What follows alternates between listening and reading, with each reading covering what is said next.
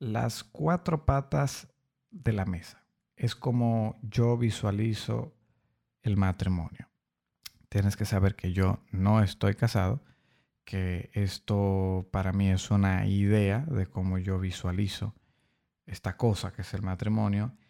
Y eh, esta idea la he construido, como todas las demás, a través del tiempo, eh, en base a diálogos, eh, específicamente de temas con personas casadas, y también porque mi círculo están todos casados y tengo buena retroalimentación de, de, sus matrimonios, los matrimonios de los demás, donde te puedo decir, oh, wow, qué bonito es estar casado, y en otro tenor y también en otros ejemplos digo, eh, ok, eh, temas complejos. Y en diferentes ocasiones he tenido que presentar cómo yo veo el matrimonio, que básicamente eh, la figura que le doy es una mesa con sus cuatro patas, donde te digo, todo lo que tú le pones a la mesa, pues se mantiene firme, no debe de caerse para ninguno de los lados, pero eh, justamente las cuatro patas tienen que mantenerse firmes, no pueden cojear, porque entonces ya la cosa es inestable y algo de la mesa se puede caer. Entonces, también lo que digo es que las cuatro patas no son cuatro patas y ya, sino que mm, de manera figurativa le doy eh, su significado. Eh, siendo una de las patas Dios, porque es quien constituyó el matrimonio y lo lógico es que le dé continuidad y también permanezca como un elemento importante para que eh, uno no ande perdido ni ande en Belén con los patores. creo que una de las mesas, una de las patas eh, más importante, sino la primera. La, otra pata es la comunicación. Lógicamente, como toda relación interpersonal, eh, la comunicación tiene sus componentes complejos que al añadirle el tema del matrimonio, pues se puede agravar aún más. Y justo con la comunicación, pues entonces ya hemos dialogado lo que es resolución de problemas y eh, estaría, todo el componente ahí de, en la comunicación. Comunicación, resolución de problemas. La parte económica, parte económica, eh, lógicamente, que tiene que estar en orden. Y el sexo también, lógicamente que tiene que estar en orden. Entonces, justo como te lo planteé, va el orden de cómo se afecta esto en el día a día, según mi entender. Es decir, que como te mencioné Dios a primera instancia, en la primera pata, cuando Dios falta, lo que entiendo es que inmediatamente uno comienza a perderse en, en tiempo y espacio y en objetivo también. Es como que si pierdes a Dios, pierdes la guía. Entonces, inmediatamente se afecta la comunicación. Ahorita repito, esto como yo lo veo y esto es en sí a simple rasgos. Ya lo que implique mantenerse comunicado, vamos a ver si lo vemos luego y, lo, profundizamos luego. Eh, te decía que si falta Dios, pues entonces eh, la comunicación también como que, eh, como que falla, porque cada quien, ah, según como lo veo, coge, coge su, espacio, su religión y no está al pendiente de lo importante que es mantenerse unido, que básicamente el trabajo es eh, tema de la comunicación. Luego, eh, cuando la comunicación para mí falla bastante, eh, la parte económica la puedo presentar como eh, de dos formas diferentes.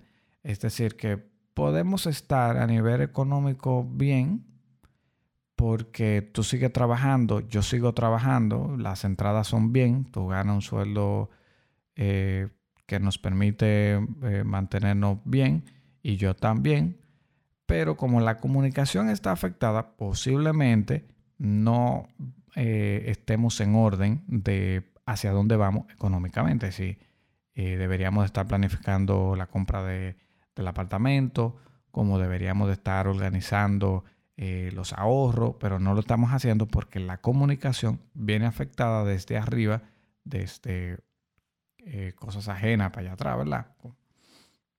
Y inmediatamente estamos perdidos en ese... Bueno, te mencioné ese lado la otra eh, disyuntiva con afectar eh, la economía es que eh, por alguna razón uno de los dos dejó de, de trabajar o no está percibiendo las mismas entradas y esto lleve a no cumplir con la parte organizativa que se supone que tiene que regir la economía. Eh, los mismos ejemplos de eh, tal vez comprar el, carro, comprar el, este, lo que sea que sea que ustedes quieran comprar, básicamente. Organizar, ahorrar. Cuando la comunicación está afectada, pues seguimos perdidos tiempo y espacio y yo no sé qué tú estás haciendo, ni tú sabes qué yo estoy haciendo. Y entonces ya con la tres patas tumba, nadie quiere intimar.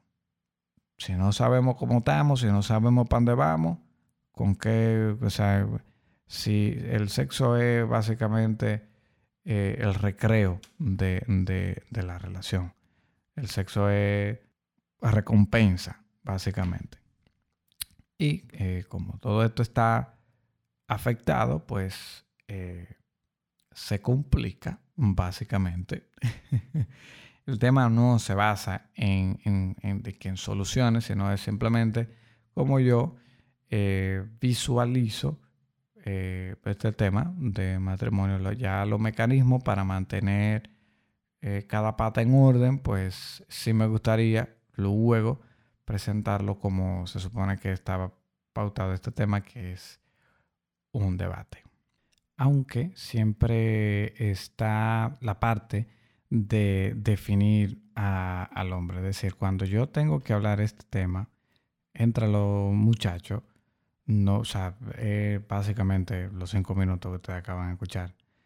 Eh, pero cuando lo tengo que hablar, como me pasó este fin de semana, eh, cuando lo tengo que hablar con una chica, el tema es diferente. Siempre tengo que introducir el tema definiendo la simpleza con la que opera el, hombre, el, macho alfa de, la casa, donde, o sea, lo que siempre digo es que no se tienen que acomplejar, no hay que ah, buscarle eh, la quinta pata al gato, ni eh, buscarle por dónde le entra el agua al coco en cuanto a entender al hombre. Eh, con tú mantener al tigre comido y atendido, ya, eso es combustible suficiente para tú hacer lo que sea que tenga que hacer. Para vivir la, la revolucionada vida que viven las mujeres. Es decir, que hay que ir para aquí, que hay que ir para allá, que mami dijo, que vamos a esto, que que la cortina, que los muebles, Todo eso el men, el hombre, lo aguanta simplemente eh, con comida, un poquito de espacio y sexo, básicamente. Eh, las demás patas conforman los estatutos básicos, es decir, el día a día de mantener eh, eh, todo en orden, pero eh, cuando lo tengo que ver desde los diferentes ángulos, es decir, cómo lo ve el hombre y cómo lo ve la mujer, pues desde el punto de vista del hombre, pues al, hombre ser básicamente simple en su mera definición, pues se te reduce, como te lo acabo de entender, de explicar. Y eh, desde el punto de vista de la chica, pues es más complejo, tiene más componentes que básicamente es lo que acabamos de hablar. Eh, sin más, eh, creo que es un tema que se va a volver a tocar desde un debate. Nos han llegado los debates. Ha sido una ardua tarea coordinar que alguien eh, pueda grabar conmigo. Pero eh, estamos trabajando en eso, estamos trabajando en eso. Eh, gracias por tu tiempo, gracias por, por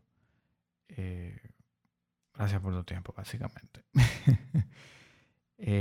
eso fue todo.